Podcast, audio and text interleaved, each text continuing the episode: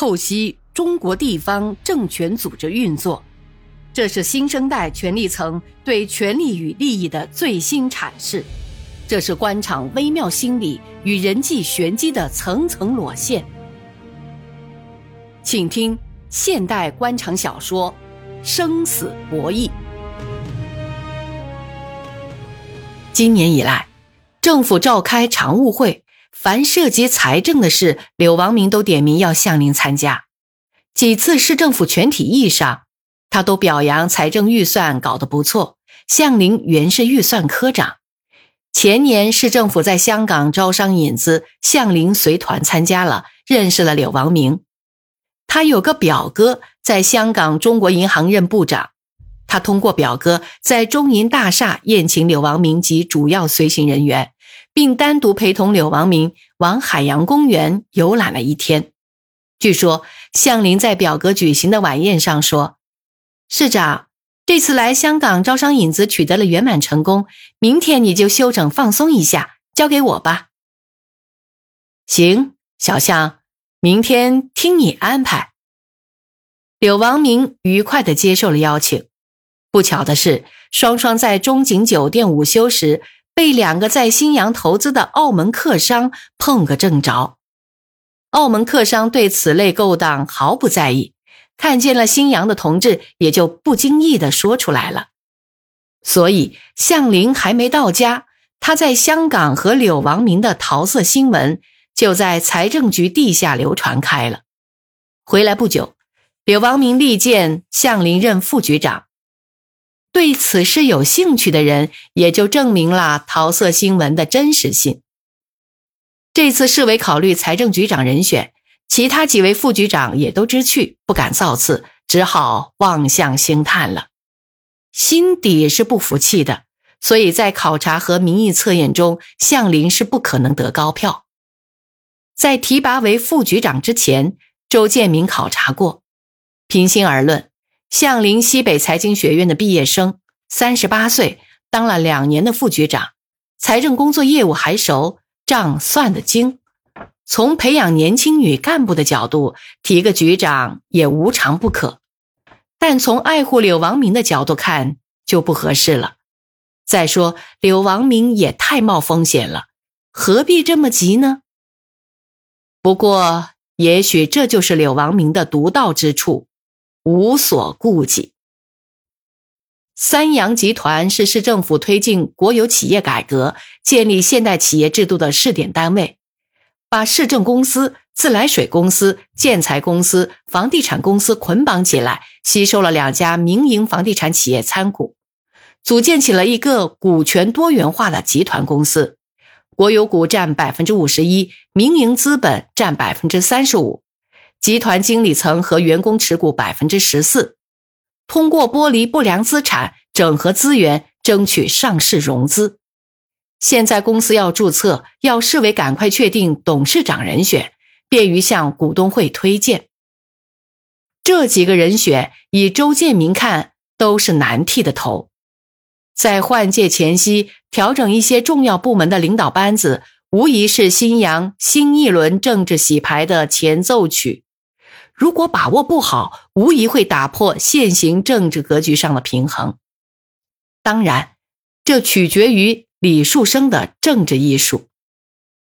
周建明看看材料，心不在焉，双手揉搓着两颊，搓搓十分疲惫的双眼，从转椅上站起来，心事重重的在办公室来回走动。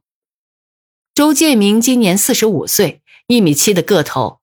可怜才五十八公斤的体重，从后面看，穿在身上的鳄鱼牌短袖衫，好像是挂晾在竹竿上的一样的空空荡荡，没有内容。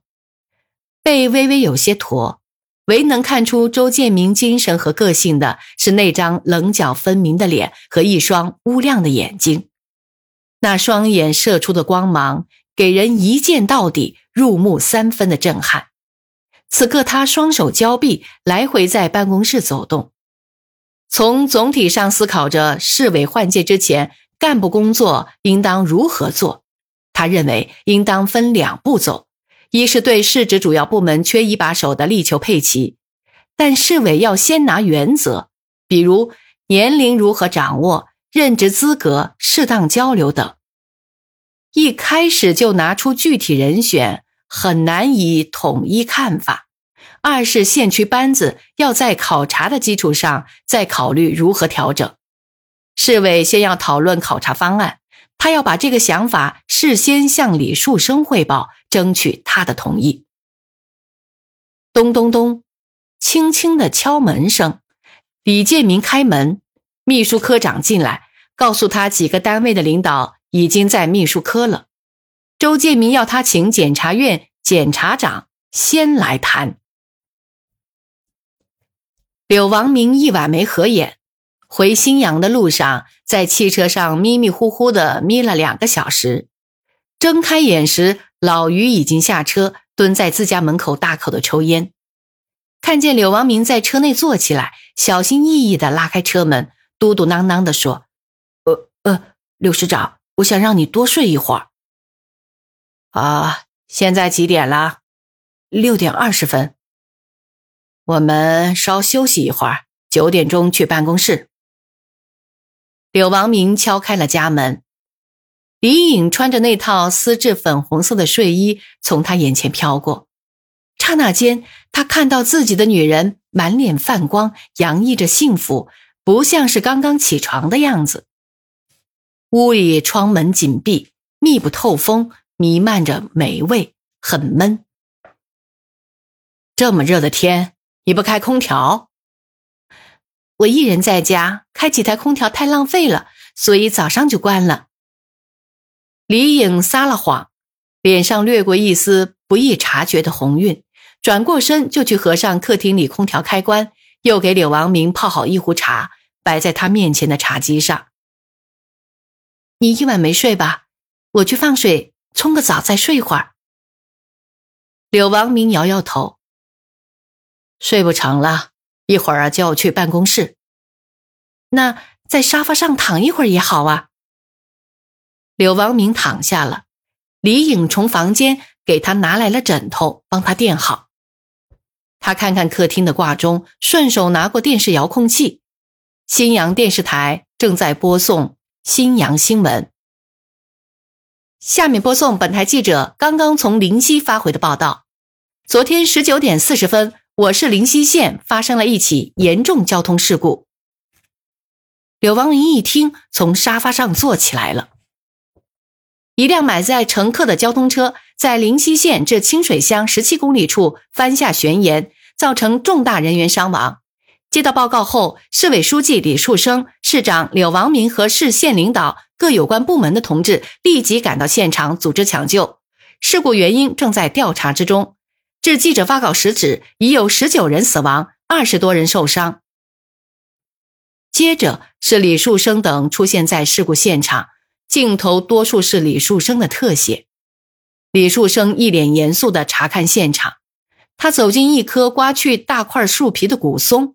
他走进碰毁汽车的残骸，他坐在病房，拉着伤员的手向他们问候。他在倾听死者家属的哭泣。他同事故调查组的同志一起分析事故原因。齐健也晃过几秒钟，柳王明和汪东胜、田文革查看现场的画面。